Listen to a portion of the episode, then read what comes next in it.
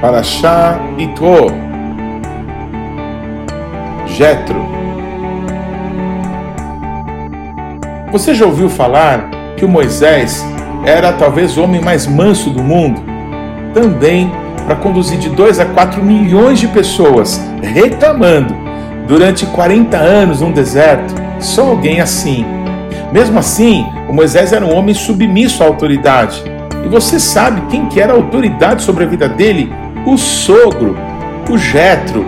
Aprenda nessa paraxá sobre submissão e sobre autoridade. Mas além disso, essa paraxá nos revela um dos momentos mais lindos de toda a Bíblia. Quando o nosso Deus, ele diz para o seu povo: Eu não quero que eles cheguem perto de mim. E Moisés, depois diz para o povo: Deus estava apenas provando vocês, que possamos ser provados e aprovados por Deus e nunca mais ficarmos no pé do monte, mas que possamos subir, estar onde Deus está. Esse é o nosso lugar. Se você está com o coração queimando, vamos juntos. Shalom, pessoal. Eu sou Paulo de Tarso e esse é o programa A Minha Torá.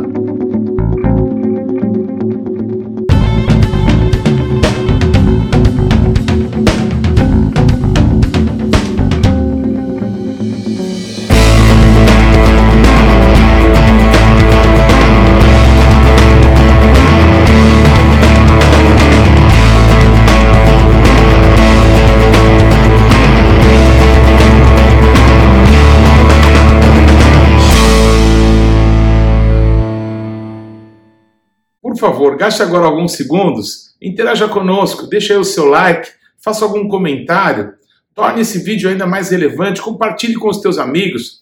E se você não se inscreveu ainda, não deixe de se inscrever nesse canal. Clique aí no sininho para que você receba as nossas notificações. E vamos juntos mergulhar no conhecimento da palavra de Deus. Shalom pessoal, tudo bem? Essa é a Paraxá Ito, Jetro, o sogro de Moisés a pessoa que Deus estabeleceu para ser autoridade sobre a vida de Moisés. Nesse texto da Bíblia, onde estão os, as dez palavras que conhecemos como dez mandamentos, uma paraxá tão importante, é, é, uma curiosidade aparecer o nome de alguém que nem do povo de Deus era. É, Jetro, Itro, ele era um midianita, era um sacerdote de Midian, descendente de Abraão, mas não era uh, um israelita. Mesmo assim, Deus usa a vida desse homem de uma forma extraordinária para abençoar a vida de Moisés.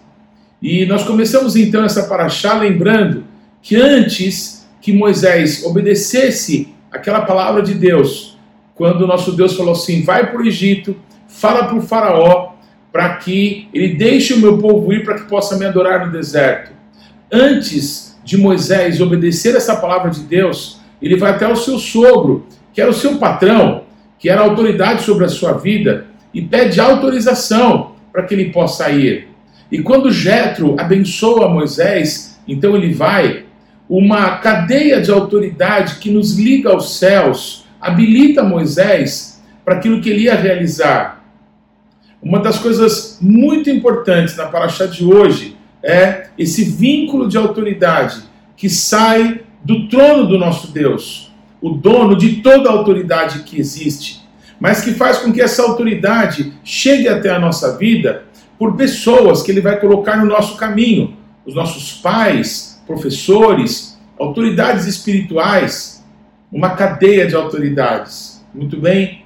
Moisés vai sozinho com o seu cajado, lá se junta com Arão, seu irmão, e passa a falar a Faraó, até que pelo braço estendido e a mão poderosa do nosso Deus, o Faraó não pudesse mais resistir, e então ele deixa que o povo de Israel vá para cultuar a Deus, para servi-lo, para que pudesse ser conduzido para a terra da promessa. E nesse é, meio tempo, é, desde que o Mar Vermelho se fechou atrás do povo, até o encontro com Deus no Monte Sinai, muitas coisas acontecem, como citamos na última paraxá, mas uma muito especial acontece na porção dessa semana, que é o encontro de Moisés, o reencontro de Moisés com seu sogro.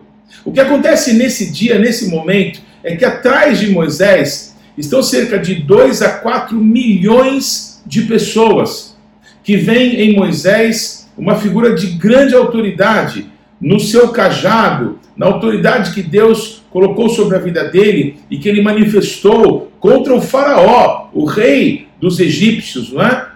é? aquela nação inteira via em Moisés o seu grande líder, a sua palavra era respeitada por todos, ainda que no meio de muitas lutas, Deus estava confirmando diante de todos a autoridade e esse ministério de Moisés de conduzir o povo até a terra prometida.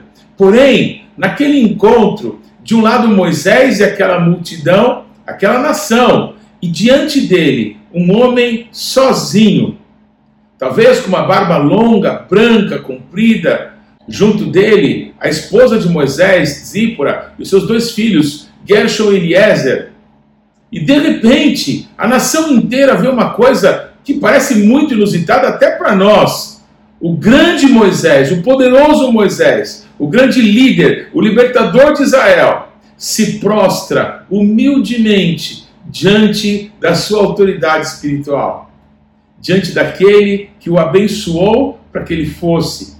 E agora ele, coroado de glória pelo nosso Deus, de êxito na sua caminhada, humildemente reconhece que toda autoridade procede do nosso Deus e ele usa quem ele quer para que essa autoridade flua na nossa vida. Isso é lindo e glorioso demais. Não foi só isso. Eu acho que se você leu a Paraxá ou estudou sobre ela, você percebeu que teve muito mais. O Moisés entra com o seu sogro Jetro na sua tenda e ele dá um relatório. Eu não sei se você já teve essa experiência, não é? De um chefe teu te dar uma comissão, te dar um trabalho e aí depois você tem que prestar conta. Você tem que dizer: olha, eu fiz assim, isso aconteceu desse jeito, daquele jeito. O Moisés, humildemente, ele presta relatório de tudo o que o nosso Deus tinha feito quando tirou o povo do Egito, não é arrancando ele debaixo da autoridade do faraó, até aquele momento. E o Jetro escutou tudo aquilo, não é de uma forma, não é detalhada, cuidadosa, até o ponto, pasmem, que o Jetro, sogro de Moisés, declara: Agora sei que Deus, que o Eterno, que o Yud Rei Moisés, o teu Deus, é maior que todos os deuses. Quer dizer, que ele não sabia a autoridade sobre Moisés, a pessoa que liberou a bênção, que liberou Moisés para que ele pudesse cumprir o propósito de Deus, nem crer no nosso Deus cria direito, cria de fato, cria realmente. Ele ainda tinha dúvidas se o nosso Deus poderia ser comparado a qualquer outro Deus, mas agora ele reconhece que não. Deus é único, que Deus está acima de tudo e de todos. Mesmo assim, o Moisés permite que o Jetro ofereça holocaustos ao nosso Deus. Gente, se até hoje, nas festas de criança, que os pastores são convidados, geralmente são eles que são chamados para orar pelo aniversariante, não é uma questão de honra, uma questão de reconhecer a autoridade de alguém que tem autoridade que está ali no meio dos outros. Vocês imaginem que o grande líder de todo Israel, com 4 milhões de pessoas olhando para ele, esse grande líder deixa que alguém que acaba de reconhecer que só o Senhor é Deus, que não há outro como ele, fazer holocaustos, entregar sacrifícios, promover adoração diante do nosso Deus. Você acha que isso é pouco? Não, tem mais. Por incrível que pareça, tem mais. No outro dia, o Moisés acordou cedo para trabalhar, e o trabalho de Moisés era atender aquela multidão. 4 milhões de pessoas reclamando, brigando, é, dizendo que um passou a perna no outro, que um levou vantagem sobre o outro, que aquilo estava errado, que um olhou para a mulher do outro, outro pegou é, o cabritinho do outro. Imaginem que confusão. E o Moisés, ele passa o dia inteiro atendendo aquelas pessoas do começo da manhã até o fim da tarde. E o Jetro observando tudo. Você já teve essa experiência de estar, por exemplo, digitando alguma coisa no computador e ter alguém atrás de você olhando se você está digitando certo? Aí que você erra mesmo. Aí parece que um dedo tropeça no outro e não sai nada. Você imagina o Moisés sendo supervisionado o dia inteiro pelo sogro. Imagine essa cena. Mas espera lá, esse sogro não era qualquer sogro, era autoridade sobre a vida dele. Você acha que isso já é muito? Não, mas tem mais. O Jetro, depois de ter visto tudo aquilo, ele disse assim: Moisés, está tudo errado o que você está fazendo. Acho que é por isso que você né, não deve mais se espantar em saber que o Moisés é tido como um dos homens mais mansos do mundo. Porque ele não aguentou só aqueles 4 milhões de pessoas reclamando, ele aguentou o sogro dele, é, colocando pitaco, dizendo que o que ele fazia era totalmente errado. Você aguentaria isso? Mas eu preciso te lembrar que o Jetro era autoridade sobre a vida de Moisés. Era aquele que foi usado por Deus para liberar a autoridade de Deus sobre aquele grande líder. E se já não bastasse, para que a gente possa acabar essa história e você não se desesperar mais ainda, o Jetro deu um conselho para Moisés, que ele levantasse pessoas que pudessem junto com ele cuidar de todo o povo, ouvir todo o povo, julgar as causas do povo, para que para Moisés viessem só as coisas mais complicadas, mais difíceis. O Moisés obedece tudo que o sogro dele fala para ele. Sabe por quê? porque Moisés era um homem sujeito à autoridade. E quando nós somos sujeitos à autoridade, a autoridade de Deus, que passa por alguém, que passa por alguma pessoa, poderoso ou desconhecido, não importa. O que importa é que a autoridade de Deus, ela vem de homem para homem e nos toca, para que com essa autoridade possamos desenvolver, desempenhar aquilo que Deus tem para as nossas vidas e possamos exercer autoridade sobre a vida de outras pessoas. É assim que a autoridade de Deus se manifesta sobre nós até hoje. É impossível não pensar em Yeshua, sendo Deus, no momento em que ele entende que é hora de iniciar o seu ministério.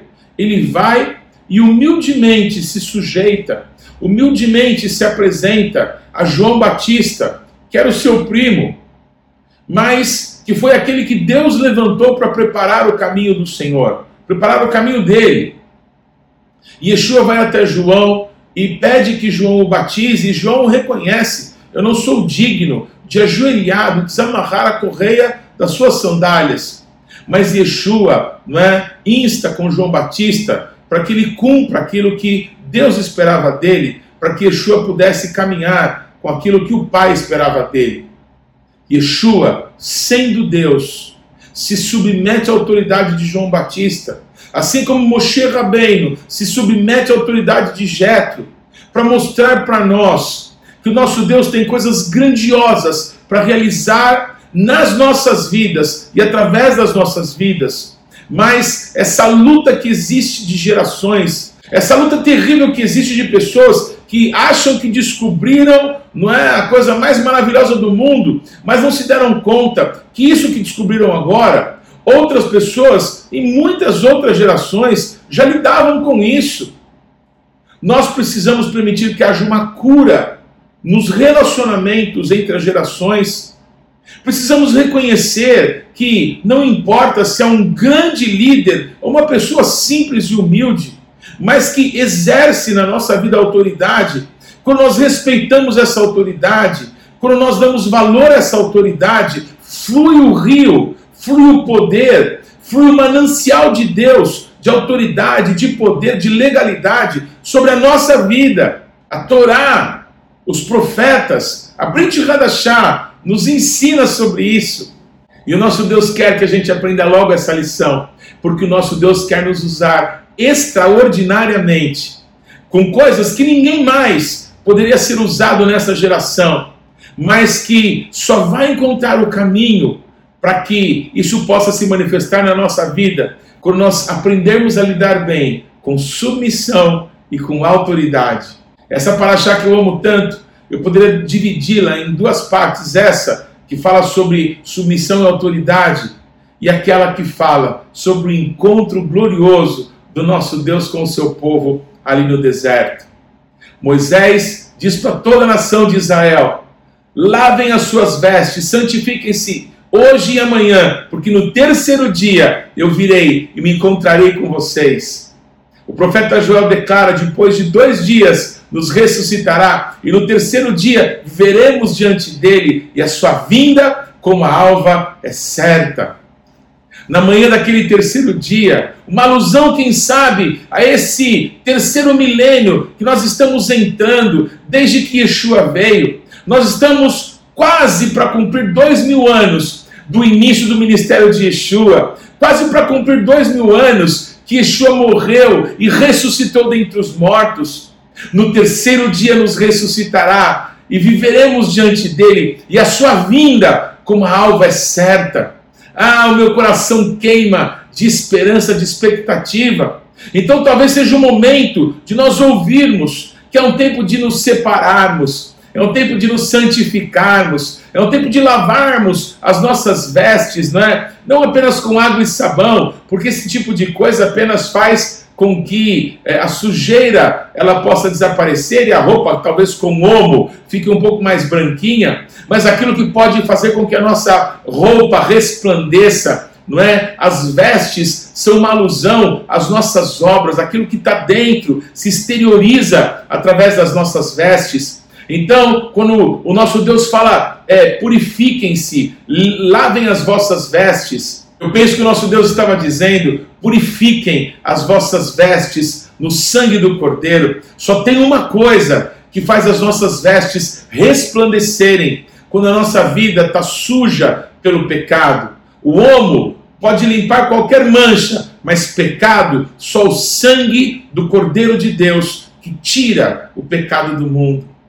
Pois bem, na manhã daquele terceiro dia, a montanha inteira ela tremia Amanheceu e todo Israel que cercou naquela madrugada o Monte Sinai olhou e uma nuvem negra, uma nuvem espessa estava sobre aquele monte e um forte ruído de trombetas, um forte som de chofar, não tocado por homens, tocado por anjos, fez com que o coração de todos se estremecesse. Um temor veio sobre toda a nação de Israel e Moisés entra na presença de Deus. O nosso Deus diz uma coisa, mesmo já tendo orientado Moisés que ninguém se aproximasse do monte. Mas o nosso Deus repete isso e repete por uma terceira vez. Moisés diz: Deus, mas o Senhor já falou sobre isso. E o nosso Deus repete, dizendo: Eu estou te mandando ir lá e avisar o povo, que eu não quero que ninguém se aproxime de mim. A pergunta é: quando foi que Deus não quis ter relacionamento com a gente? Sabe qual é a resposta? Nunca! Nunca o nosso Deus desejou que nós estivéssemos longe dele, porque ele nos criou para o louvor da sua glória. Nós somos feitos por Deus, a sua imagem e conforme a sua semelhança, e Deus tem prazer na nossa adoração, prazer na nossa oração, prazer em que possamos manifestar o reino de amor através de Yeshua dentro dos nossos corações, através da nossa vida, através das nossas ações. O povo obedece aquela ordem, obedece aquelas advertências, mas o povo não entendeu o coração de Deus. Amados, a Bíblia nos mostra pessoas que conheceram o coração de Deus. E mesmo quando Deus passa um risco, essas pessoas dão um passo para o outro lado do risco temendo o Senhor, mas conhecendo quem Ele é, conhecendo o seu amor. O próprio Moisés fez isso. Um dia, por causa do pecado do povo, Deus falou a Moisés: saia do meio desse povo, que eu vou matá-los, eu vou acabar com tudo, de pedras eu posso fazer filhos para Abraão. O Moisés falou: não, não, não, não, Senhor, o Senhor não tirou eles do Egito para matá-los aqui no deserto. Deus, o Senhor não é assim. O Moisés diz: Deus, se o senhor vai fazer isso, risca o meu nome no livro da vida, então pode riscar. Se o senhor vai matar esse povo, o senhor não é assim, Deus. O Moisés conhecia o coração de Deus. O Elias ouviu da boca de Deus: vai ungir Azael, rei da Síria, vai ungir Jeú, rei de Israel, e vai ungir Eliseu, profeta, no teu lugar. Amados, o Elias não vai ungir o Azael, não vai ungir o Jeú, mas vai ungir o Eliseu, profeta, no lugar dele. Porque o Jeú e porque o Azael, eles iam trazer juízo de Deus contra o povo de Israel, contra a casa real. Mas o Eliseu falava da graça que haveria de se manifestar antes do juízo. O Elias não desobedeceu a Deus, ele fez exatamente o que o coração do nosso Deus queria. Um dia, Yeshua passou um risco no chão e ele disse: Eu não vou tirar a comida, o pão da boca dos filhos para dar para os cachorrinhos. Uma mulher que queria que a sua filha fosse liberta de uma opressão demoníaca, ela vai até Jesus e ouve Jesus dizer que a filha dela para ele era como uma cachorrinha. Mas aquela mulher, ela entende que existe um amor ali que é maior do que o impedimento da religião, do que o preconceito dos judeus, e ela põe o pé do outro lado desse risco. E ela diz: Mas, mestre, os cachorrinhos comem das migalhas que caem na mesa do seu Senhor. E Yeshua diz: Vai, que a tua filha está livre. Nem Israel eu achei uma fé como essa. O nosso Deus não quer que a gente fique longe, o nosso Deus quer que a gente fique perto, o nosso Deus quer que a gente se aproxime dele, que a gente o busque, porque Deus premia aqueles que o buscam. O nosso Deus dá sabedoria para o seu povo. Se ele buscar, se ele pedir, sem dúvida que vai receber. Nós podemos pedir o que nós quisermos, se nós estivermos nele e as palavras dele estiverem em nós se nós ouvirmos as palavras do nosso Deus e permitirmos que essas palavras gerem fé no nosso coração, nada nos será impossível. O nosso Deus está dizendo: Eu quero que vocês se aproximem. Quando Ele diz: Fiquem de longe de mim.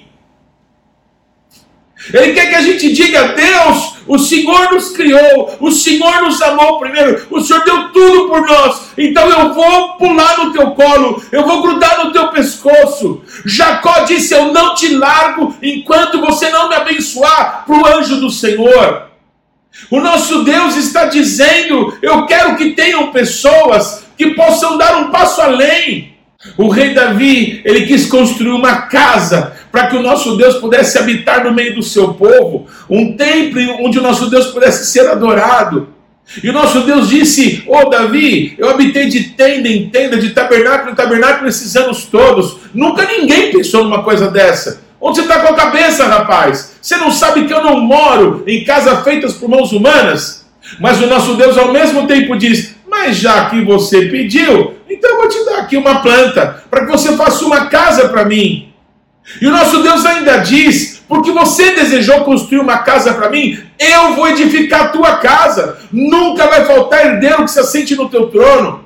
Ele falava da vinda de Yeshua, ele falava do Machia. E sabe o que o Davi fez? Sabe o que o Davi fez? Ele disse: Deus, eu não pedi para o Senhor me dizer essas coisas, mas agora que o Senhor falou todas elas, cumpre, Pai, cumpre as tuas palavras, cumpre as tuas promessas. Eu acredito na palavra que o Senhor falou a meu respeito. Eu acredito nas profecias que eu recebi através de homens e mulheres de Deus. Eu acredito na autoridade e na unção que foi transmitido para a minha vida sobre a imposição de homens e mulheres que te serviram em outros tempos, em outras gerações, para que nesse tempo a tua glória pudesse ser vista através da minha vida.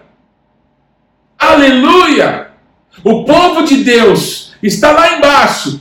E depois Moisés diz a todos: Deus provou vocês na aça, a palavra que tem a ver com elevar-se, assim como a arca de Noé foi elevada nas águas, não é? Assim como um dia todos os remidos pelo sangue de Yeshua que estiverem vivos na manifestação do Rei, eles serão levados, eles vão ascender para se encontrar com o Senhor nos ares. Eu quero dizer para você que o nosso Deus nos prova, porque Ele quer nos elevar, Ele quer nos levar para um outro nível, Ele quer que a gente saia desse nível comum, onde está todo mundo. O pé da montanha não é o lugar de Deus para nós, o lugar de Deus para nós é lá, no meio da presença dEle, no meio do barulho da trombeta, no meio dos trovões e dos relâmpagos e dos ventos e das ventanias, lá no meio da presença de Deus, onde Deus está, onde o Criador do universo fala, a sua voz como trovão, a sua voz como de muitas águas, a sua voz como de uma poderosa multidão. É ali, esse lugar que nós devemos estar. É para essa dimensão que o Senhor nos chama. Um dia Yeshua, quando ele estava nos seus últimos momentos nessa terra, ele começou a ascender, ele começou a subir, ele começou a ser elevado, e cerca de 500 pessoas o ouviam. e viam tudo o que estava acontecendo, ouviram-no dizer: vão para Jerusalém e fiquem lá, até que do alto vocês sejam revestidos de poder, e então vocês serão as minhas testemunhas. Vocês terão o meu testemunho para levar para todas as nações da terra, começando aqui por Jerusalém. Mas apenas 120 pessoas de 500 ouviram a voz de Yeshua, permitiram que fé fosse gerada no coração delas. Elas não sabiam quando ia se dar, quando ia se cumprir aquela palavra, mas elas subiram, mas elas foram até Jerusalém.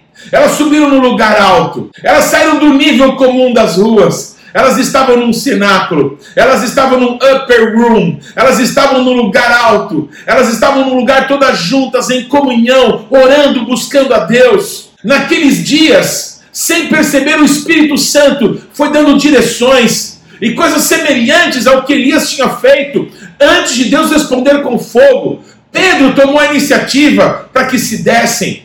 Assim como havia uma divisão em Israel nos dias do profeta Elias, duas nações separadas, o colégio apostólico estava ferido com o suicídio de Judas, mas havia uma profecia de que outro tomaria o seu lugar. Pedro toma a iniciativa de buscarem de Deus alguém entre eles que caminhou com Jesus naquele período todo até a sua morte e que também era testemunha da sua ressurreição para que ocupasse aquele lugar vago. Todas as coisas foram acontecendo até que num dia, numa manhã de Shavuot, na celebração de Shavuot daquele ano, de repente um som veio do céu, como de um vento muito forte, um vento impetuoso, e as pessoas viram como que línguas de fogo pairando sobre a cabeça de todas as pessoas que estavam ali, e eles começaram a falar, eles começaram a falar das maravilhas de Deus, Porém, o sobrenatural, o extraordinário, se já que não era tudo extraordinário, é que eles falavam das maravilhas de Deus em muitos idiomas. Jerusalém estava lotada por pessoas do mundo inteiro, judeus de todas as nações que estavam ali para celebrar aquela festa, começaram a ouvir nas línguas naturais de onde eles vinham as maravilhas de Deus, um milagre, um poder, aquilo que Yeshua prometeu, agora estava ali cumprido. Lá atrás, só Moisés subiu. Lá atrás, ninguém deu um passo a mais dizendo: Não, Deus me criou para a sua glória. Eu quero estar onde Deus está. É, se for para morrer, eu quero morrer, mas eu quero morrer com Deus. Eu quero ver a face de Deus. O Moisés pediu para ver a face de Deus. Queridos, o nosso Deus foi sincero, Moisés, ninguém pode ver a minha face e continuar vivo. Mas espera lá, porque você me pediu isso, eu vou te dar um, jeito. Eu vou colocar minha mão sobre a fenda. Entra na fenda. Vai, entra lá. Entra na rocha fendida. Quem é a rocha fendida? Se não Yeshua, entra na fenda. Eu vou colocar minha mão. Eu vou passar por. Olha o malabarismo que Deus fez para que Moisés pudesse ver a sua glória. O nosso Deus quer pessoas ousadas que digam: Deus, eu não posso viver mais um dia sem ter uma experiência pessoal com o teu amor, sem ver a tua glória, sem saber o que passa no teu coração, sem conhecer aquilo que o Senhor tem para minha vida. Deus, eu te quero. Eu sei que o Senhor não me rejeita, eu sei que o Senhor não me ama, eu sei que o prêmio por te buscar é encontrar-se contigo. Então eu quero experimentar isso. Aleluia. Passaram séculos, mas a história é a mesma. Nós chegamos nos nossos dias e a história é a mesma. Quem subirá no Monte Santo do Senhor? Quem há de permanecer no seu santo lugar? Aquele que é limpo de mãos e puro de coração. Quem é essa pessoa? São pessoas daquela geração que vai buscar a face do Deus de Jacó, que vai buscar a face daquele que Deus que transforma vidas, que não nos rejeita, que nos ama, que nos quer perto. Eu abençoo a tua vida.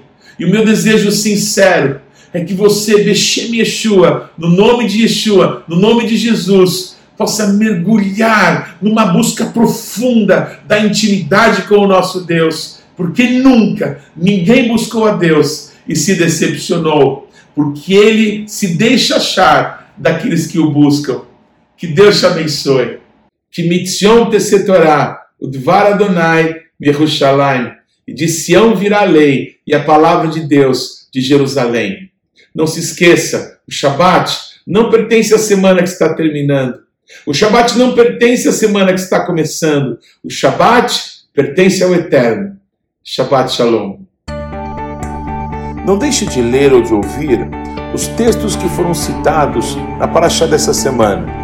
Você pode acessá-los ou no nosso site ou nas principais plataformas podcasts.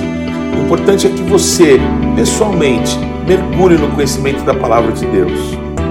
Você pode participar ativamente do programa Minha Torá, se inscrevendo no nosso canal, mandando perguntas, interagindo, compartilhando com seus amigos é, porções que vão te edificar. Mas também você pode fazer parte disso, semeando financeiramente para que esse canal se desenvolva ainda mais. Então você pode usar os nossos dados bancários para que você possa fazer contribuições para que a palavra de Deus possa alcançar muitas outras pessoas. Vamos fazer isso juntos. E que Deus te abençoe.